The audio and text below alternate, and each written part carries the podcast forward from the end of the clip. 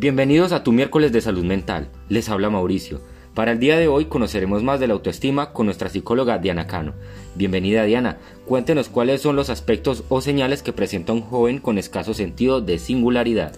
Hola Mauro, el chico o chica con escaso sentido de singularidad se expresará de alguna de las siguientes formas.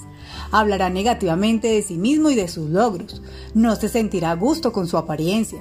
Demostrará poca imaginación y rara vez propondrá ideas originales. Hará cosas como se le diga, sin apenas aportar nada a su propia cosecha. Se sentirá incómodo cuando se le destaque o se le pregunte en clase.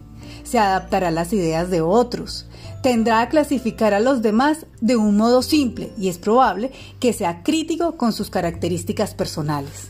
¿Cómo actuar con un chico o chica que tiene problemas de singularidad? Resalte y reafirme sus dotes y características especiales. Acepte que su hijo exprese sus propias ideas. Anímele a ello. Descubra aspectos positivos en las ideas o en las conductas no habituales que manifiesta. Valórelo acepte la experimentación por parte de él o ella con distintos trabajos, actividades o ideas. Respete sus puntos de vista, su singularidad, intimidad y sus pertenencias.